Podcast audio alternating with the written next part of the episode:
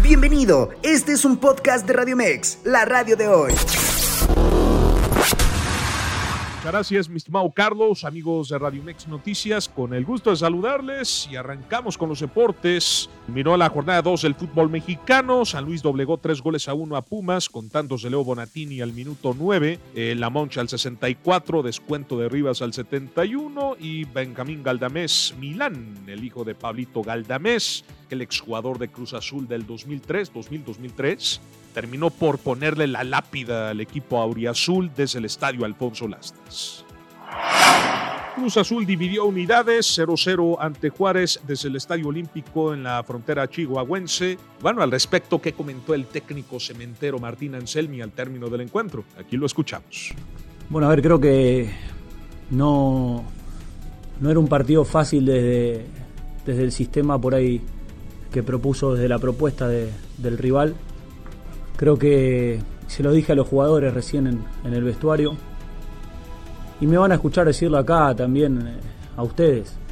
Eh, cuando lo hagamos mal voy a decir hoy lo hicimos mal y cuando lo hagamos bien voy a decir que, lo hicimos bien y, tratar de, alejarme eh, en el análisis desde el resultado. Obviamente queremos ganar, obviamente queríamos sumar de a tres, pero creo que en esa construcción que vos estás hablando hemos dado un paso adelante. El Toluca del portugués Renato Paiva doblegó cuatro goles a uno al Mazatlán desde el estadio Nemesio 10. Tantos de Baez al minuto 37, Montaño al 16 de penal puso el único tanto el conjunto visitante, Meneses al 61 y al 86 con un doblete y Thiago Volpi al 96, el portero brasileño, decretó las tres unidades en territorio mexiquense. Los jugadores de este club es nuestra afición y desde que salimos del hotel, que me fue muy difícil entrar en el bus por la gente que estaba, por las carreteras, por, la entrada del estadio y después dentro del estadio. En ningún momento mismo perdiendo y es eso que yo les pido, que nos ayuden, porque a veces la tentación es fuerte de que empiezas a perder y empiezas a pitar y empiezas a no creer.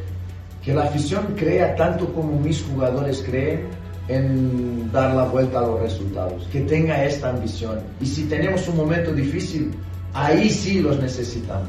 Con un golazo de Richard Sánchez al 61 y tanto de Julián Quiñones al 84, el América doblegó 2 a 0 al Querétaro desde el Coloso de Santa Úrsula.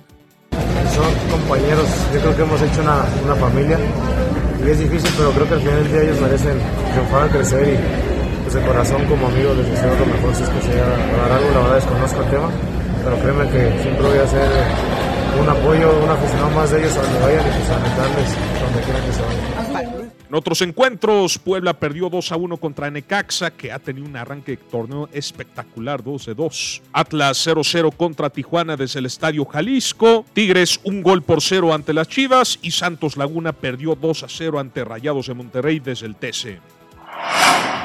En actividad del fútbol internacional, déjenme les comento que con un tanto de Ramacini al minuto 1, después aparece González al 43, responde el conjunto merengue Bellingham al 57 penal, Vinicius al 67 y Carvajal al 99 el agregado.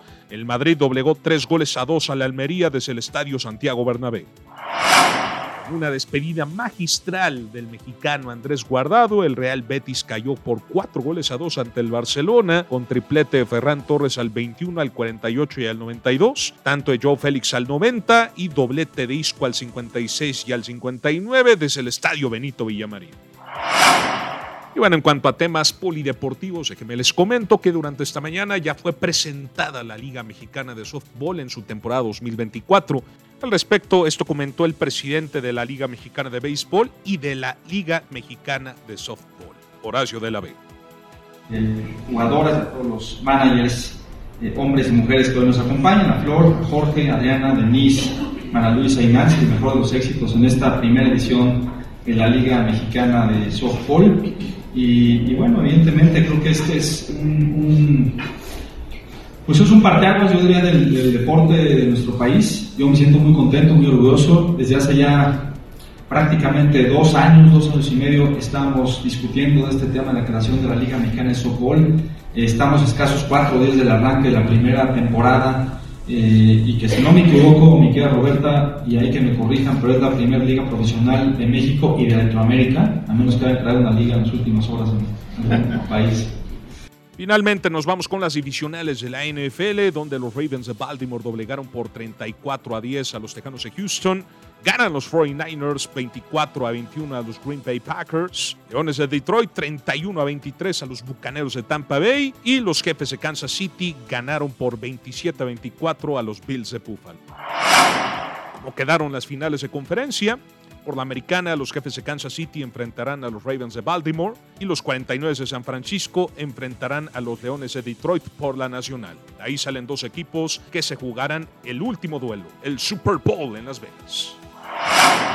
Bueno, estimado Carlos, hay un tema que antes eh, de, de pasar contigo yo quisiera tocar al menos seis aficionados fueron atropellados la madrugada de este lunes en las inmediaciones del Estadio Corona, con saldo de una mujer fallecida y cinco lesionados, tras el partido entre Club Santos y Rayados de Monterrey. Los aficionados de Rayados esperaban su autobús para regresar a Nuevo León cuando fueron embestidos por una camioneta. De acuerdo con reportes locales, dos mujeres que iban a bordo de la camioneta fueron detenidas. Aunque hay varias versiones sobre los hechos, todo indica que en la camioneta iban integrantes de la barra de Club Santos Laguna. Ante esto, tanto Rayados como Club Santos y Liga MX han dado su postura sobre los hechos en Torreón. Y el presidente de Club Santos, Dante Lizalde, informó que los hechos de ayer fueron un accidente y que pasaron 40 minutos después de que se cerraran las puertas. Durante esta semana estaremos investigando con respecto al tema y les traeremos más información. Estimado Carlos, hasta aquí lo más relevante en el mundo de los deportes. Yo regreso contigo, pásela bien y tenga un excelente inicio de semana. Escúchanos las 24 horas del día, los 365 días del año por www.radiomex.com.mx. Gracias por acompañarnos. Esto fue un podcast de Radiomex, la radio de hoy.